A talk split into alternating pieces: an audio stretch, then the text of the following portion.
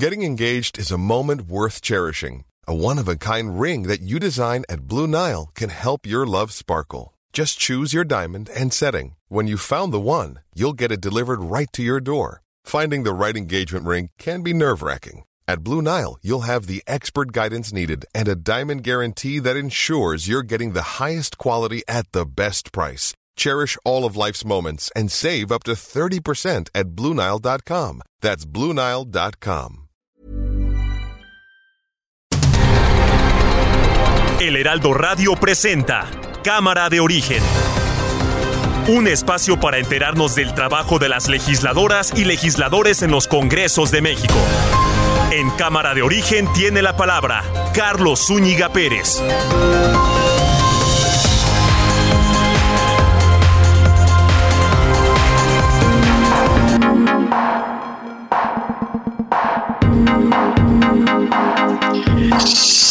¿Qué tal? ¿Qué tal? ¿Cómo está? Muy buenas tardes. Gracias por acompañarnos en esta nueva emisión del programa Cámara de Origen a través de El Heraldo Radio. Les habla Carlos Úñiga Pérez, ya iniciando el mes de julio, viernes 1 de julio de 2022. Arrancamos con mucha fuerza e intensidad el segundo semestre de este año que va volando volando este año 2022. Gracias por acompañarnos. En la siguiente hora vamos a actualizar las noticias y vamos a tener también entrevistas relacionadas al quehacer legislativo y entrevistas relacionadas a las noticias del momento. Quédense con nosotros. Arrancamos como siempre lo hacemos escuchando cómo va la información a esta hora del día. Olga Sánchez Cordero. Con esta mayoría conservadora que llegó a la Suprema Corte de Justicia de la de los Estados Unidos, para mí de verdad es una sentencia que retrocede 50 años, a lo mejor hasta más. Era un derecho ya constitucionalmente aceptado y reconocido por la Corte. Este derecho constitucional de las mujeres a poder interrumpir su embarazo. Claudia Sheinbaum. Somos eh, un equipo, es unidad. Ahí lo que decía el pueblo de México en la encuesta y vamos a En el caso de que él sea el candidato a la presidencia, ¿lo apoyaría? Igual que estoy segura que si yo soy, él me apoyaría. Rocío Nales, secretaria de Energía. Como ustedes podrán notar, prácticamente la infraestructura de la refinería se ha construido en tan solo dos años. Repito, solamente han sido dos años. Octavio Romero, director de Pemex. Que vamos en la dirección correcta, cumpliendo con la tarea que usted nos encargó. Podríamos destacar otras acciones positivas, sin embargo, no es el tema que hoy nos ocupa. Sí nos ocupan, en cambio, los pendientes de las administraciones pasadas que nos quedan por resolver. Ya estamos aquí en la refinería de Dos Bocas, Paraíso Tabasco. Ya es un sueño convertido en realidad.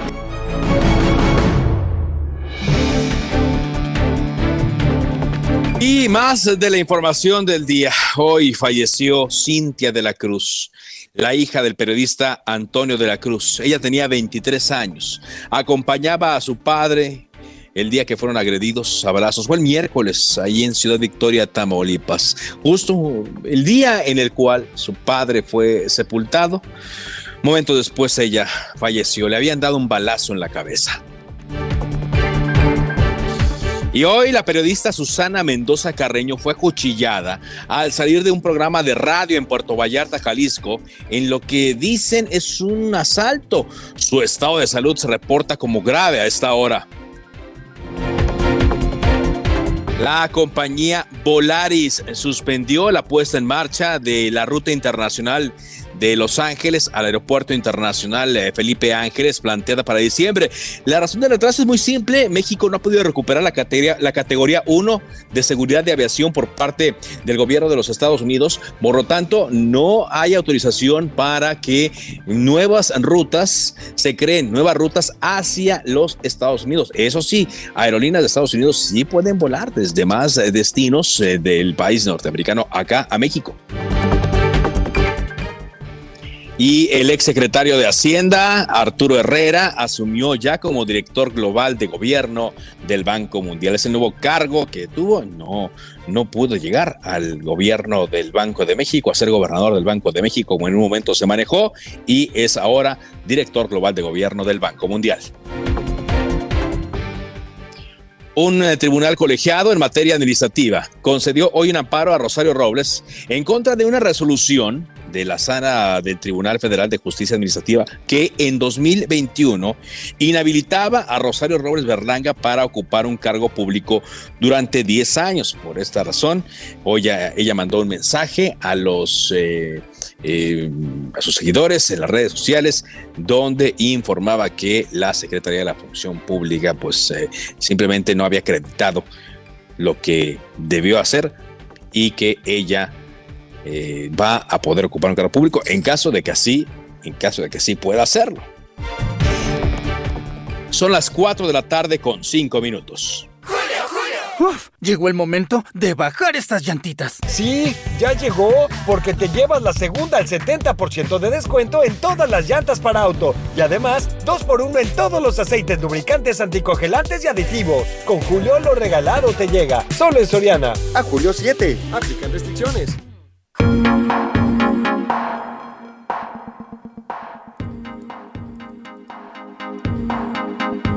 Arrancamos con la información en este día primero de julio, día en la cual el presidente Andrés Manuel López Obrador eh, celebra, festeja el cuarto año de la elección que lo llevó a ganar la presidencia de la República. Y lo hizo, pues, eh, poniendo dicen en operación, aquí dicen que solamente inaugurando la primera etapa, la primera parte de la refinería Olmeca, que así se llama, muchos eh, la conocemos eh, más bien como refinería de dos bocas, pero es la refinería Olmeca ubicada en Paraíso, eh, Tabasco. Vámonos contigo, Armando de la Rosa, con toda la información desde Tabasco. Te escuchamos. Así es, muy buenas tardes. Como ustedes ya lo mencionan, pues bueno, pues el día de hoy eh, se llevó a cabo esta inauguración y pues bueno, pues subieron eh, altos y bajos en la misma y es que los elementos de la Marina Armada de México desplegaron un gran operativo para tratar pues de mantener la seguridad en la zona. Dos helicópteros de la Marina sobrevolaron la refinería Olmeca, hubo puntos de inspección y precisamente eh, vigilancia por parte de la Policía Estatal desde la carretera que va de Villahermosa a el puerto de Dos Bocas en el municipio de Paraíso, ya que muchos de los invitados, muchos gobernadores, secretarios de de Estado, pues bueno, pues aterrizaron en la ciudad de Villahermosa, en el aeropuerto, y se trasladaron a la ciudad, eh, al municipio de Paraíso, y por, por, lo cual, pues bueno, pues hubo una gran vigilancia en la zona. De hecho, pues bueno, pues se algunas manifestaciones por parte de diversos grupos, no solo de Tabasco, sino del resto del país, y es que pues muchas personas trataron de llegar a buscar que el presidente los escuchara, desde petroleros despedidos de Pemex, hasta personas que solicitaban obras para sus municipios, incluso hubo presencia precisamente de algunos sectores, como por ejemplo eh, pobladores de Guanajuato, que exigían este obras hidráulicas en aquel en aquel estado y pues bueno pues subieron decenas de manifestantes de todo tipo del país quienes pues no bloquearon las vías ni tampoco la entrada principal de la refinería solamente trataban de ser escuchados por el presidente de México Andrés Manuel López Obrador. De las tres de las tres puertas principales que tiene la refinería una fue utilizada para los empleados de las constructoras y prensa otra más fue eh, utilizada para recibir a los secretarios de gobierno y gobernadores la puerta 2 y la puerta número 3 fue eh, habilitada únicamente para el ingreso del presidente Andrés Manuel López Obrador. Por la puerta número dos, pues bueno, pues desfilaron eh, algunos gobernadores y eh, secretarios de gobierno. Por ejemplo, por la puerta 2 arribó eh, la secretaria, eh, perdón, la jefa de gobierno de la Ciudad de México, Claudia Sheinbaum, quien pues bueno, pues este se bajó de su camioneta, platicó con algunos de los periodistas, saludó a las personas e ingresó al evento inaugural de la refinería Olmeca y de hecho pues en el rato que estuvimos platicando con la con la jefa de gobierno de la Ciudad de México, con Claudia Sheinbaum, pues bueno, pues se le cuestionó sobre si apoyaría a alguno de eh, de sus dos eh, contrincantes a la presidencia de la República. Estamos hablando de Adán Augusto López Hernández, secretario de Gobernación, y de Marcelo Ebrard Casobo. Pues bueno, pues ella dijo que pues no tiene preferencia por ninguno de los dos, y dijo que va a respetar los resultados de la encuesta para determinar quién será el candidato de Morena a la presidencia de la República. Y pues señaló que en caso de ser ella la, candidata a la presidencia de la República pues va a mantener eh, eh, precisamente eh, los proyectos que está enarbolando el presidente de México Andrés Manuel López Obrador. Y pues bueno pues esto fue lo que señaló Claudia Sheinbaum al llegar a la inauguración de la refinería Olmeca. Vamos a escucharla Somos eh, un equipo, es unidad. Ahí lo que decía el pueblo de México en la encuesta, ahí vamos a En el caso de que él sea el candidato a la presidencia, ¿lo apoyaría? Igual que estoy segura que si yo soy, él me apoyaría. Eh, ¿A quién prefiere entre Marcelo Ebrard y Adán Augusto? ¿Su primer presidenta? Sí, claro que sí, es tiempo de las ¿a quién prefiere entre Adán Augusto y, y, Marcelo Ebrard? ¿Cuál sería su gallo entre los dos? ¿A quién le...? Que, que decida el pueblo de México.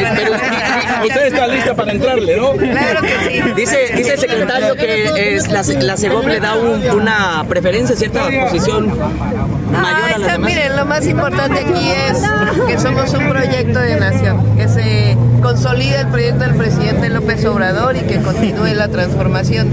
Y sobre todo mucha unidad, mucha unidad del pueblo de México. ¿Usted sí ve piso este parejo, doctora? ¿Usted sí ve piso parejo? Sí, lo que tiene que haber es la decisión del pueblo de México. Y bueno, pues así lo señaló Claudia Sheinbaum sobre precisamente eh, la contienda electoral y que de hecho, pues, bueno, pues ella dice que pues, va a respetar el tema de las encuestas. Por otra parte, ya en el evento, luego de cortar el listón inaugural de la refinería Olmeca en el municipio de Paraíso, aquí en Tabasco, pues bueno, pues el presidente de México, Andrés Manuel López Obrador, pues dijo que esta obra, la refinería Olmeca, pues traería una gran eh, inversión por parte de las empresas y una gran generación de empleos. Esto fue lo que señaló sobre el sur de México. Vamos a, a ver, escuchamos. También en solo tres años y siete meses de gobierno hemos avanzado en la construcción de obras de infraestructura con inversión pública, sin contratación de deuda. Ya inauguramos el aeropuerto Felipe Ángeles. Ahora los ingenieros militares están iniciando el de Tulum, Quintana Roo. Estamos construyendo más de 1.500 kilómetros de vías para el tren Maya esto incluye también la construcción de los trenes en Ciudad Sagún, Hidalgo. En todo esto pensamos en la creación de empleos, en que se genere trabajo. Y el ejemplo está aquí en Tabasco y en el sureste. Y bueno, pues así lo señaló el presidente de México, Andrés Manuel López Obrador, sobre las inversiones y la generación de empleos luego de la inauguración de la refinería Olmeca aquí en el puerto de Dos Bocas, en el municipio de Paraíso, en Tabasco. Este es el reporte. Bien, muchas gracias, eh, gracias. Eh. Así, la manera de festejar de 2018 a 2022, cuatro años de la elección que llevó al poder el presidente Andrés Manuel López Obrador. Como le decíamos, es una parte que se inaugura más o menos eh, como el aeropuerto, ¿no? El aeropuerto no está 100% terminado todavía, el aeropuerto internacional Felipe Ángeles eh, arrancó con muy pocos vuelos, sigue con muy pocos vuelos, espera que en los siguientes, en las siguientes semanas puedan llegar más. No estaban listas eh, tampoco más que un acceso, no estaban listas todas las carreteras ni accesos vía, vía asfalto, vía carpeta asfáltica a este lugar, no estaba listo el tren suburbano pero así se inauguró el pasado 18 de marzo y ahora, 1 de julio, se inaugura esta parte de la eh, refinería, que por cierto, pues no, no va a refinar todavía algo por ahora. Está con nosotros Fluvio Ruiz Alarcón, especialista del sector petrolero. ¿Qué tal, Fluvio? Porque vamos a tardar todavía un rato, ¿no? En que salga el primer litro de gasolina refinada de esta, de esta planta. ¿Cómo estás? Muy buenas tardes. Muy buenas tardes, Carlos, con el gusto de saludarte. Sí, en efecto, todavía va a tardar, eh, hay opiniones entre los eh, técnicos ¿no? eh, de alrededor año y medio o dos años para que salgan los, los primeros litros de gasolina ya procesados en dos bocas. Aquí, entiendo, se ha inaugurado fundamentalmente la parte civil, ¿no? la parte de las construcciones, en fin, pero incluso hace falta todavía algún tiempo para poder concretar eh, la conjunción de todo lo que constituye propiamente eh, la refinería como tal y eh, después vienen varios meses de pruebas, ¿no? Porque esto es una obra muy compleja, hay que decirlo, hay elementos además que son muy modernos, la, la, planta catalítica va a ser de, última tecnología, en fin, todo eso tiene que irse probando para que pueda operar con seguridad la refinería de, manera que eh, hacia finales de 2023 o inicios de, 2024 ya se estarían eh, empezando a producir con una ocupación de alrededor quizás del 80% de la capacidad instalada. Sí, eh, exactamente. Ahora estamos en pleno año 2022. Se está observando mucho lo que están haciendo los países de Europa y Estados Unidos en cuanto a la transición a autos eléctricos, pero también se está observando como una crisis como la de Ucrania lleva el precio del petróleo hacia arriba y como también pone en una crisis de energéticos a las potencias. Eh, ¿Hacía falta una refinería en el país? Ya se construyó, ya va avanzando, pero sí hacía falta. Sí, sin duda. De hecho, eh, recordemos, el Consejo Mundial de Energía eh, recomienda que todos los países produzcan al menos el 70% de su demanda nacional al interior de, los países respectivos. Hay países que no tienen un litro de petróleo, Japón, Alemania, Francia, y que son superavitarios en materia de combustibles, por ejemplo. Entonces, con mucha más razón, países como el nuestro, que somos exportadores de, petróleo, eh, pues tendríamos esa responsabilidad porque hacia finales del sexenio pasado por un lado, por un descuido, eh, por falta de mantenimiento en, eh, en las refinerías, ¿no? y, por otro lado, una decisión ahí sí de índole económica de importar eh, la gasolina. Estábamos dependiendo en más del 60% de la producción extranjera, y eso nos dejaba en una situación de vulnerabilidad. Incluso cuando hubo estos huracanes que golpearon con fuerza en Luisiana y en Texas, que cerraron refinerías, pues Pemex tuvo que salir a buscar buscar eh, en Singapur, en Francia, en la India, que obviamente a un mayor costo tanto del combustible como del traslado. Entonces, en estas situaciones críticas es que eh, se nota que eh, es muy importante que los países puedan ser, si no autosuficientes, sino al 100%, sí, de una forma muy cercana. De hecho, con lo que se ha invertido en la rehabilitación y la modernización de las seis refinerías existentes, ya estamos hoy procesando un nivel eh, de, crudo del, a la mitad de la capacidad instalada cuando... a, la eh, mitad, aparte, sí, claro. Yo, yo, escuchaba hace rato al presidente López Obrador que decía ahí mientras Rocío Nale le daba un recorrido junto con el señor Oropesa, director de PEMS, secretario de Hacienda, los secretarios de Marina y de Defensa, que se mantiene esta decisión de ya no, no y, y me gustaría que me la explicaras, ya no vender petróleo, ya no exportar petróleo, sino que se quede aquí en el país para producir todas las gasolinas y combustibles que se necesitan? Eh, mira, yo creo que esto al, final del día eh, tiene que ver con eh, cuánto petróleo se, se, produzca y cuánto se necesiten. Así como estamos, la, cuando operen de nueva cuenta adecuadamente, es decir, una operación adecuada de refinería se considera en un 80% de su capacidad de, de proceso de crudo, que ya esté operando dos bocas, ahora que tenemos que toda la, totalidad de Deer Park, y habría un, de, mantenerse el, el, nivel actual de producción, habría un superávit de 200 mil barriles diarios. Y me parece que económicamente lo seguiremos eh, eh, exportando, más que nada por un tema de, de, divisas. Recordemos que desde 2005, para la hacienda pública, para la Secretaría, eh, no, no hace diferencia prácticamente, por el impuesto de la exportación, que es una cosa pequeña, eh, si Pemex exporta o Pemex se vende a sí mismo.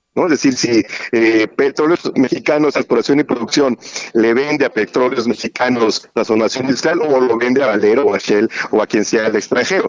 Porque lo que, eh, el mecanismo fundamental del traslado de la renta, que es el derecho de utilidad compartida, se paga sobre el volumen extraído, independientemente del destino que tengan. Entonces creo que eh, la, la realidad la coyuntura va a llevar a que de manera eh, natural se mantenga un cierto porcentaje de exportación, porque además, eh, si, se, artificialmente se redujera la, la exporta, el volumen de producción para solo satisfacer eh, las necesidades internas, eh, haces, eh, puedes eh, perder mucho en términos de la recuperación final del Por Entonces, Entonces, creo que, es, algo que se que se revise, que se revise conforme se ve. Pues mira, habrá mucho que, platicar eh, eh, más adelante, eh, ya cuando la construcción avance, cuando comience a llegar la materia prima para que la refinería trabaje como se debe.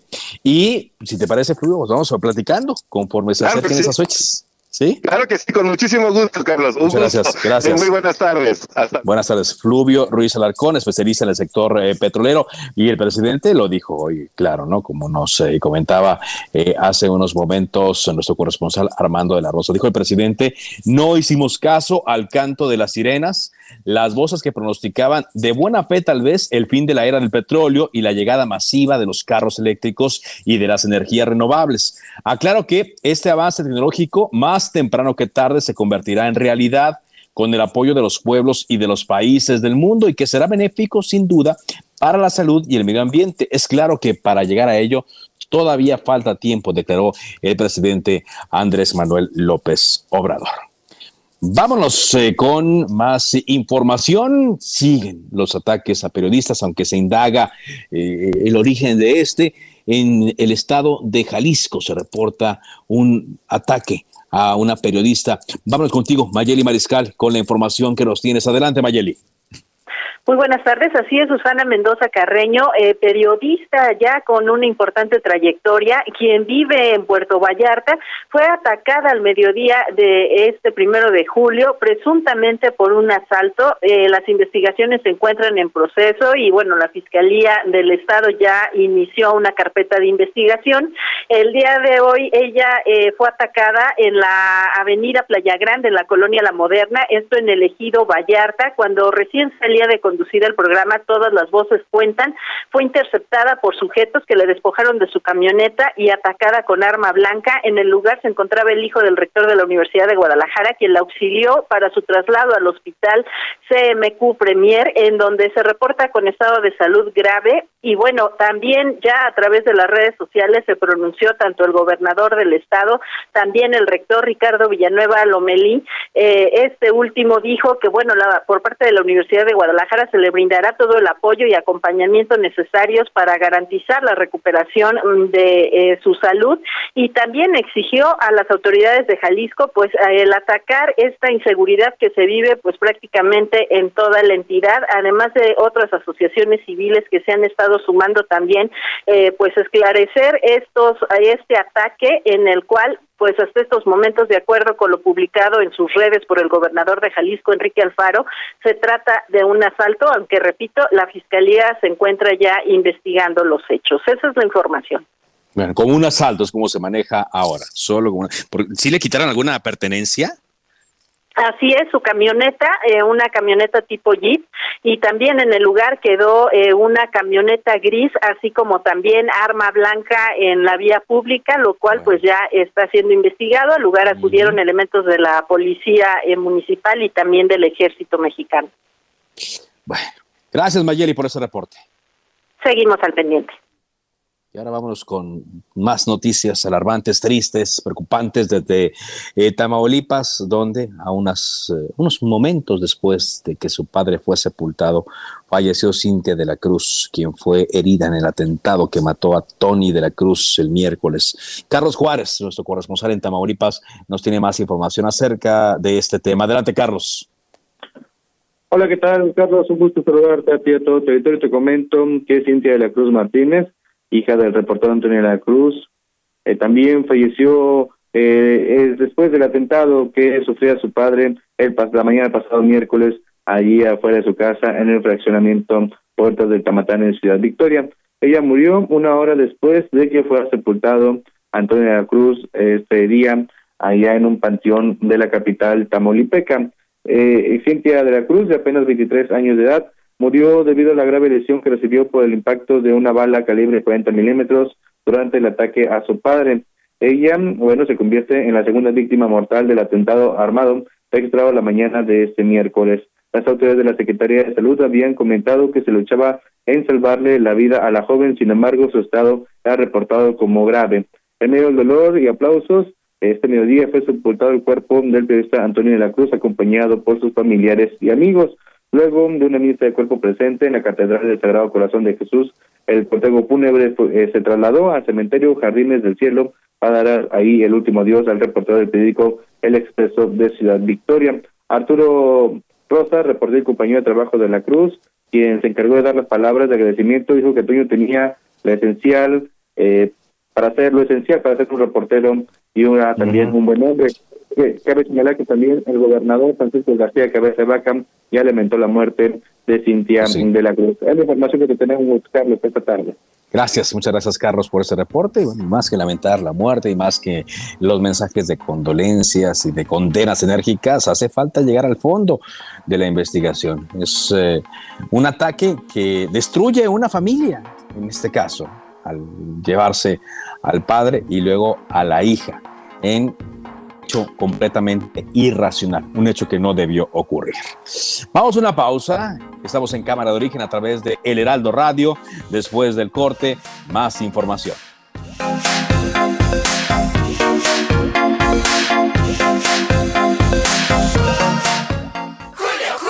Quería decir que... que... Godines, ya, vaya al grano. Lo que llega al grano es el 3x2 en todos los granos y semillas Verde Valle. Y además, lleva el segundo al 50% de descuento en todos los aceites Nutrioli. Con Julio lo regalado te llega. Solo en Soriana. A Julio 7. Aplican restricciones. Se decreta un receso. Vamos a un corte, pero volvemos a Cámara de Origen con Carlos Zúñiga Pérez. Se reanuda la sesión. Volvemos a Cámara de Origen con Carlos Zúñiga Pérez.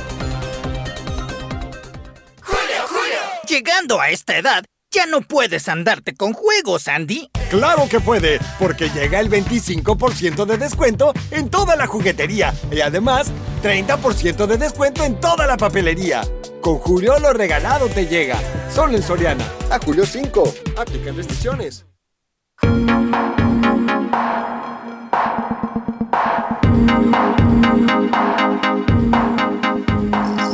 Avanzamos eh, con la información, son las eh, 4 de la tarde con 30 minutos eh, tiempo del centro de México.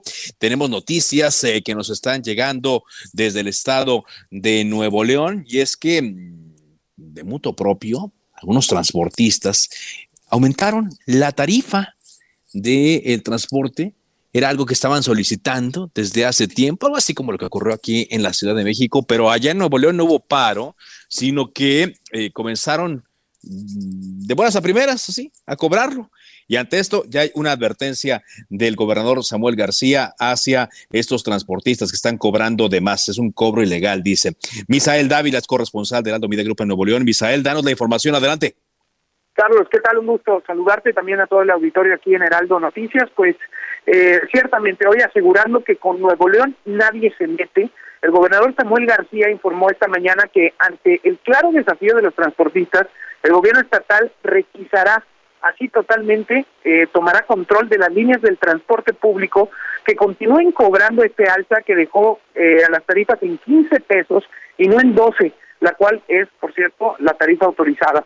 Lo anterior luego de que, como bien lo mencionas, este miércoles muchas de las rutas decidieron de buenas a primeras aplicar este aumento de tres pesos sin haber sido antes autorizado por el Consejo de Transporte de Nuevo León. En un video compartido a través de redes sociales, el mandatario informó que la decisión toma efecto a partir de hoy. Este viernes ya las rutas van a ser operadas por el gobierno, solamente aquellas que no hicieron caso y siguieron cobrando 15 pesos. Vamos a escuchar las palabras. Él es el gobernador Samuel García.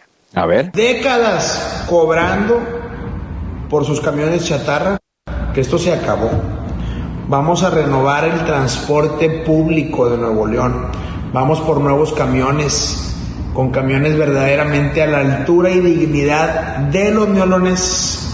Por eso cierro diciendo que acabo de instruir, mandar, requisar a todas las líneas del transporte que cobren de manera ilegal e indebida 15 pesos. ¿Qué es requisar? Es un acto administrativo donde simple y sencillamente el gobernador toma el control de la empresa, toma su caja, toma sus camiones, toma sus choferes y ahora daremos el servicio nosotros. Carlos, es que la queja de los usuarios aquí en Nuevo León ha sido de que a pesar de que se ha pedido este aumento por parte de los transportistas desde hace ya más de nueve años, pues no se han entregado todavía las condiciones adecuadas para que el sistema de transporte sea digno para todos los usuarios. Para empezar, el transporte se tarda hasta dos horas y algunas veces ni siquiera cuentan con las condiciones físicas para entregar el servicio.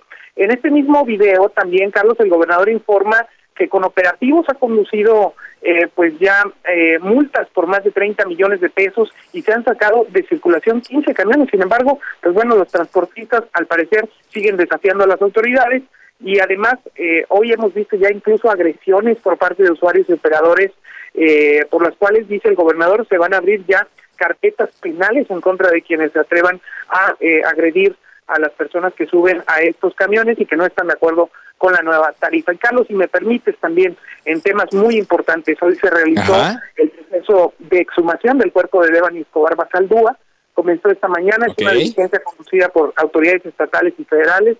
Y Carlos, eh, nos informan que hace unos minutos ya fue eh, totalmente extraído el féretro de Devani, va a ser eh, transportado desde Galeana, Nuevo León, en el panteón donde se enterró, hacia el hospital universitario, en donde finalmente se conducirán análisis eh, de genética para determinar cuál fue la causa de muerte. Y es que el papá de Devani ha sostenido, a diferencia de lo que dicen eh, pues las autoridades estatales, que no se trata de un accidente, sino que su, su hija fue asesinada eh, pues eh, en ese eh, pasado 21 de abril que fue encontrada en esta cisterna en un hotel eh, en el municipio de Escobedo. Carlos, eh, vamos a estar Mm, muy al pendiente por lo pronto de la información que tenemos. O sea, ya, ya sacaron el féretro de, de Galeana y ahorita está en trayecto de Galeana hacia Monterrey. Es correcto, Carlos. Muy bien. Y como lo comentabas, ahí en el anfiteatro del Hospital Universitario es donde van a llevar a cabo esta, eh, estos nuevos estudios que eh, son varios expertos los que estarán reunidos, pero encabezados por integrantes del Tribunal Superior de Justicia, vaya del INCIFO de la Ciudad de México, que según nos dicen tienen experiencia en este tipo de trabajos. Y la idea, pues dicen, va a ser conciliar conciliar los diferentes eh, estudios que hay al respecto. Mm, Vaya, de aquí tendrá que salir la verdad. Si lo que envió el papá de Devani, lo que él mandó a hacer por su cuenta es correcto, él dice que mataron a su hija, o si se sostiene eh, los estudios de la Fiscalía de Justicia de Nuevo León, los cuales señalan que ella cayó de forma accidental en esta cisterna. Muchas gracias eh, por ese reporte. Seguimos al pendiente, Carlos. Muy buena tarde. Muy buena tarde y bueno, esto tomará eh, algunos eh, días, eh, algunas eh, semanas por lo importante que significa este caso y también por lo relevante que es a nivel nacional y mundial, pero sobre todo para dar una certeza, ¿no? Aquí más que todo está en juego la credibilidad de instituciones como la Fiscalía de Nuevo León, ya está muy en entredicho eh, su trabajo, y también, pues en general, en la confianza. Se sabe que lo que causa eh, en, ciertos momentos eh, la desconfianza de los ciudadanos en una institución se va inmediatamente hacia otras. Vámonos eh, con más información. Son las 4 de la tarde con 36 minutos. Cada vez estamos escuchando eh, más sectores que están pidiendo un cambio en la estrategia de seguridad que lleva el gobierno federal. Eh, el presidente habla de mantenernos su estrategia de abrazos y no balazos, pero los resultados ahí están. Cada 24 horas vemos el reporte de personas fallecidas, muertas más bien, asesinadas en homicidios dolosos y va creciendo. El 2022 va para ser el año más sangriento y él dice que la estrategia se va a mantener y lo ve esto como un ataque de sus adversarios. En el Senado se está preparando ya un análisis eh, de esto. Eh, está con nosotros la senadora Claudia Anaya del PRI, integrante de la Comisión de Seguridad Pública del Senado. ¿Cómo le va, senadora? Gracias por acompañarnos. Hola Carlos, ¿cómo estás? Muy buenas tardes, un gusto de saludarles. Igualmente, muchas gracias. ¿Qué va a- a incluir este análisis que piensan hacer eh, usted y el resto de sus compañeros legisladores en torno a la estrategia de seguridad del presidente? Bueno, primero que nada celebrar que por lo menos ya exista esta apertura de hacer una revisión a la Estrategia Nacional de Seguridad Pública. Hay que decirlo, eh, esta Estrategia Nacional de Seguridad Pública se presentó por el Ejecutivo Federal y fue aprobada en el Senado de la República por los votos de la mayoría en el Senado, que es el Grupo Parlamentario de Morena y sus aliados. En el caso particular del, del grupo del PRI, a mí me tocó participar en tribuna en aquel momento y posicionar nuestro voto en contra de la estrategia. ¿Por qué razón votamos desde aquel entonces en contra de la estrategia? Porque es una estrategia con objetivos no medibles y cuantificables. lo que no nos iba a llegar a ningún lado. Es una estrategia que estaba sustentada en principios ideológicos y no en principios técnicos del combate a la seguridad. Por ejemplo, uno de los objetivos eh, de, de la Estrategia Nacional de Seguridad Pública era erradicar el neoliberalismo. Hazme el favor, así está, lean, lean ustedes el documento. Y bueno, Así tal cual, así lo Ujú. Perdón.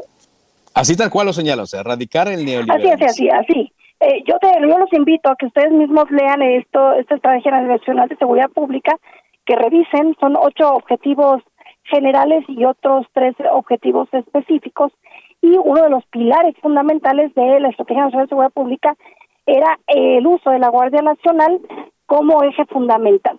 Eh, y la Guardia Nacional tiene sus pues sus muy respectivos eh, dudas de su trabajo territorial.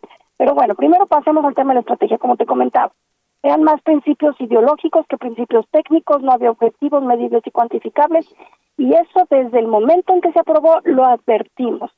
Entonces, eh, eh, después vinieron los informes, porque también está la consideración de que cada año se mande un informe anual de la Estrategia Nacional de Seguridad Pública. Acaban de mandar recientemente, antes de que termináramos el periodo ordinario de sesiones, el último informe de la estrategia. Otra vez, nada.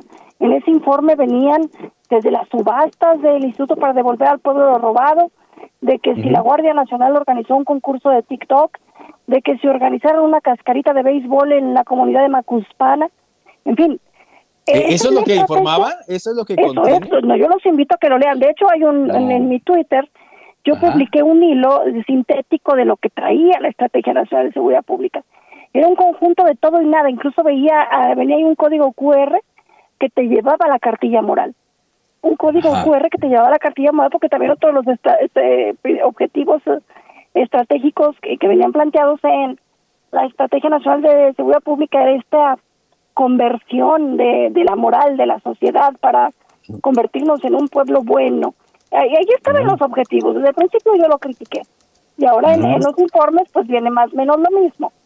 Pero eh, desde entonces el grupo mayoritario en el Senado, cuando venían ya fuera la aprobación del informe o la discusión de, perdón, la aprobación de la estrategia o la discusión del informe, se habían negado a hablar, se habían negado constantemente a revisar, a reconocer que algo no andaba bien. Y hoy lo primero que tengo que reconocer es esta apertura, de decir, bueno, efectivamente algo anda mal, tenemos que revisar. ¿Por Sí. qué decimos que algo anda mal? Mira, el gobierno federal dice, los indicadores van bien. Punto número uno. Yo encuentro un subregistro de los delitos en la plataforma que está subiendo el secretario ejecutivo del Sistema Nacional de Seguridad Pública. Ajá, un Hay que revisar muy bien, exacto, primero. Y punto número dos, una cosa son los delitos y la otra también es la espectacularidad con la que se cometen estos delitos. Recordemos el 6 de enero de este año que la delincuencia organizada deja cadáveres en la plaza de armas del estado de Zacatecas frente al Palacio de Gobierno. Balaceras hace una semana o esta misma semana en plena formación de vacunación del COVID a las 3 de la tarde. Es decir, los delitos se cometen cada vez eh, con mayor grado de exhibición, con mayor grado de terror, enfrente de toda la gente, a horas de pico. Entonces, eso también es un avance de la delincuencia organizada que nos quiere hacer ver que están ganando una batalla y que están controlando Pues sí. el territorio. Entonces, son esas dos cosas las Pero, que sí, tenemos que tomar a consideración. Claro. Ahora, el tema es que han pasado cuatro años, ¿no? cuatro años eh, de que el presidente fue electo, cumple cuatro años de gobierno en diciembre y, vemos este resultado. Usted bien lo señala, hay un subregistro de delitos, quizá por eso eh, también eh, cuando comparecen en la mañanera los funcionarios de seguridad dicen que los delitos de alto impacto están bajando, quizá, ¿no? Sea por eso, pero públicamente defienden su estrategia y esta semana lo hemos visto, el presidente ha atacado a todos, ¿no? A católicos, jesuitas, ha periodistas, atacado a la sociedad civil, etcétera, y defiende su estrategia. Dice que, que no, no, no la va a cambiar. ¿Cómo? A pesar de este panorama, desde el legislativo, en este caso el Senado, se puede, no sé si es, voy a utilizarlo correctamente, obligar a una reflexión y a un cambio. Claro, el Senado de la República tiene esta posibilidad. Finalmente, el Senado de la República forma parte de otro poder, del poder legislativo. Y en el Senado de la República los senadores representamos a nuestras entidades federativas eh, en el Pacto de la Unión, en la República. Entonces, claro que tenemos derecho a externar las mortificaciones que están viviendo la gente en nuestros estados y sobre todo exigir eh, por el interés de nuestros estados ante el pacto federal. No podemos vivir en una estrategia que no es estrategia, que es una estrategia eh, fallida porque lo que único que hace es renunciar a la tarea del Estado de combatir a la delincuencia organizada y permitir que avancen en territorio. Bueno, ¿Qué, podemos esperar entonces de esto, eh, senadora, de este trabajo que van a hacer? Por lo pronto vamos a tener la primera reunión eh, para la ruta de trabajo el próximo jueves. Nos reuniremos eh, un senador de, integrante de cada grupo parlamentario en una mesa de trabajo y pues analizar objetivo por objetivo de los de esta estrategia nacional de seguridad pública y yo esperaría que pudiéramos hacer una serie de propuestas al ejecutivo federal para hacer un cambio de ruta. Un cambio de ruta. ¿Y, cuándo, y mucha gente se preguntaría, ¿cuándo sería esto? ¿Para cuándo podríamos ver el cambio de ruta en caso de que se dé? Bueno, primero hay que esperar cómo sale esta primera reunión. Yo esperaría, porque también hay que revisar el entorno político en el que se encuentra el Senado de la República. Quien da la pauta para poder revisar es el senador Ricardo Monreal. Pero que, por cierto, él ya, ya ha dicho que, que, hay que revisarla. Él, ha dicho que, que da la pauta porque, como te decía, el grupo parlamentario de Morena siempre se había negado. Pero ahora él mismo, como coordinador del grupo mayoritario, da la pauta de, poder reunirlo. Bueno, pues vamos a ver, eh, porque también hay otra ala más radical en Morena que de repente luego no está tan de acuerdo en darle la contraria al presidente. Entonces vamos, tenemos que ver cómo reaccionan, porque finalmente eh, Morena es el grupo parlamentario de mayoría y espero que hayan entrado en conciencia de la severa problemática y crisis que vive el país. De ser así, eh, el Senado actuaría lo más pronto posible para tener propuestas, acuerdos, eh, consensos, una ruta viable y ojalá que el Ejecutivo nos la acepte y esté en esta intención de, de que la estrategia sea más combativa, sea más audaz, sea más inteligente y sobre todo que nos pongamos objetivos medibles y cuantificables a mediano plazo, a corto plazo. Muy bien. Pues muchas gracias. Gracias, eh, senadora, por platicar y ojalá pronto nuestra siguiente conversación sea eh, respecto a los resultados positivos que se pueden obtener de estas reuniones. Muy amable. Ojalá sí sea, Carlos. Muy buenas tardes. Muy buenas tardes. La senadora Claudia Naya del PRI, integrante de la Comisión de Seguridad Pública del Senado.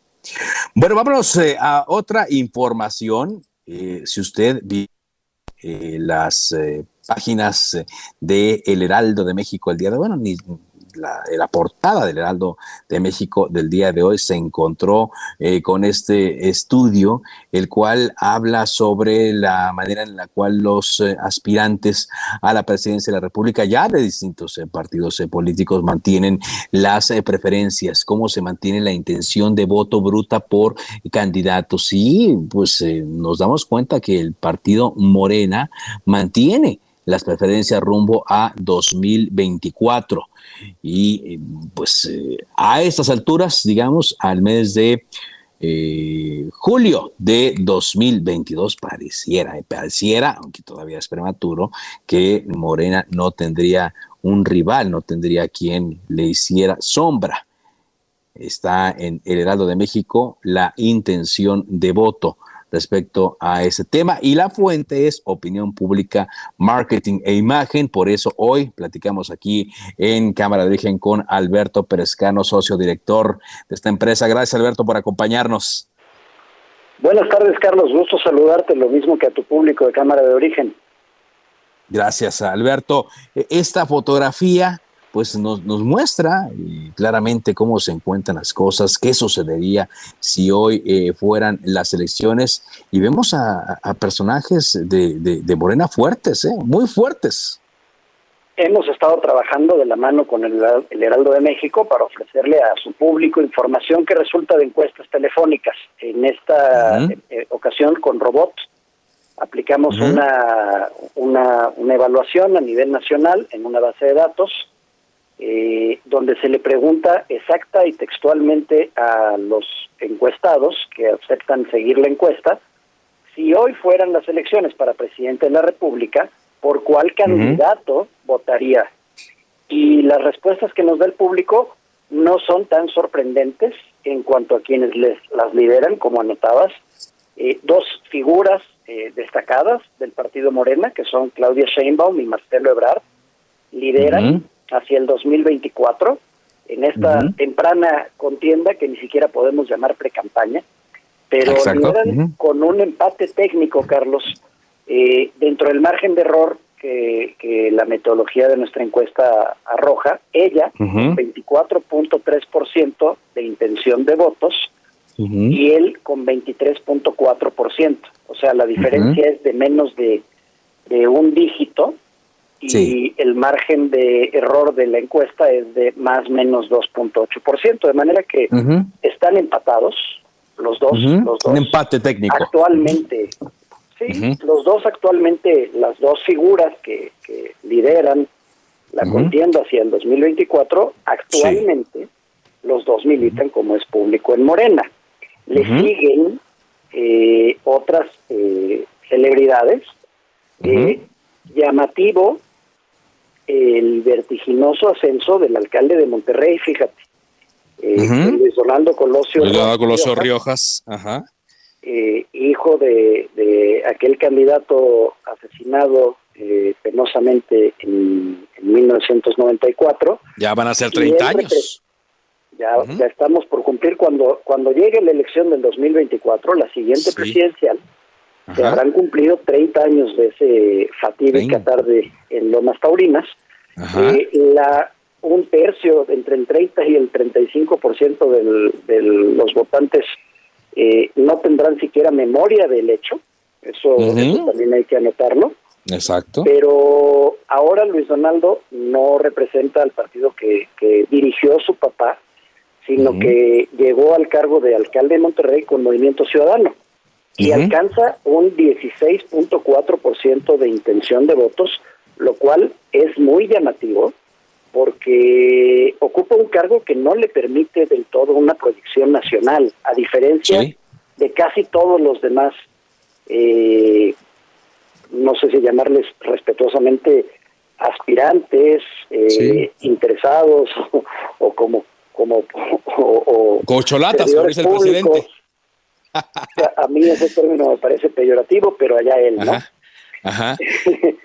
Oye, entonces aquí será que es más el, conocimiento de, de, del nombre, ¿no? El reconocimiento de, del nombre eh, tal cual. Como tú lo dices, es eh, difícil también con el tiempo que lleva en el ejercicio público, pues hacer una evaluación eh, de su desempeño como alcalde de Monterrey.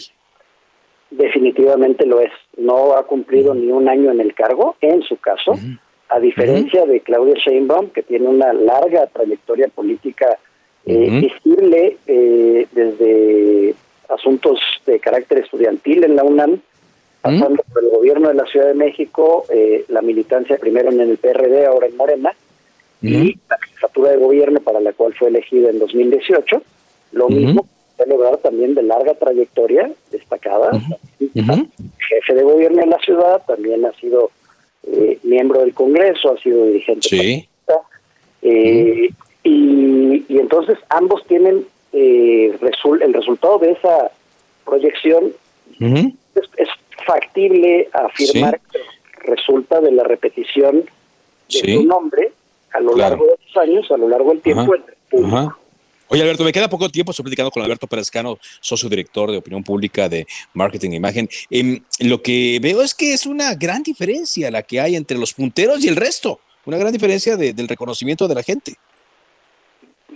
Para efectos estadísticos, con la salvedad de Adán Augusto López Hernández, el secretario de Gobernación, y del senador Ricardo Monreal, eh, tienes razón, Carlos. Eh, la diferencia es sustancialmente grande con el resto de cualquier otro eh, posibilidad eh, mencionada en la encuesta.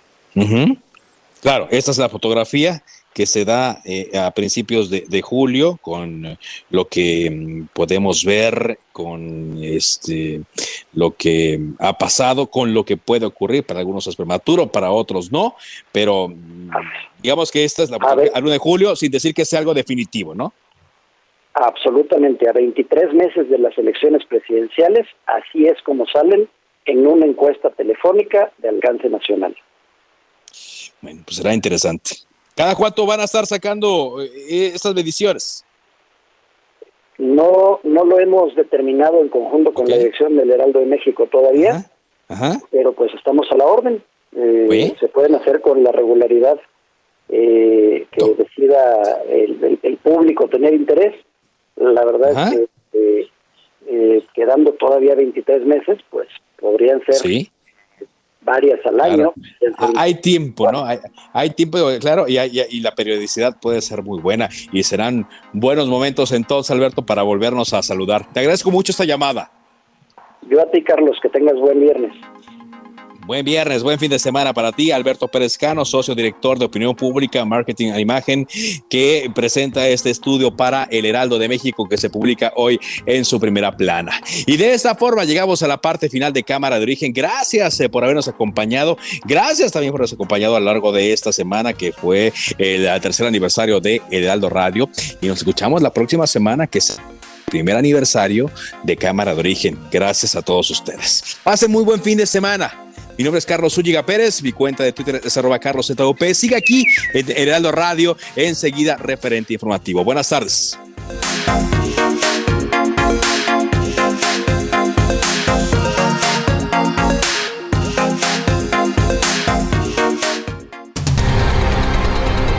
Se cita para el próximo programa. Cámara de origen, a la misma hora, por las mismas frecuencias del Heraldo Radio. Se levanta la sesión.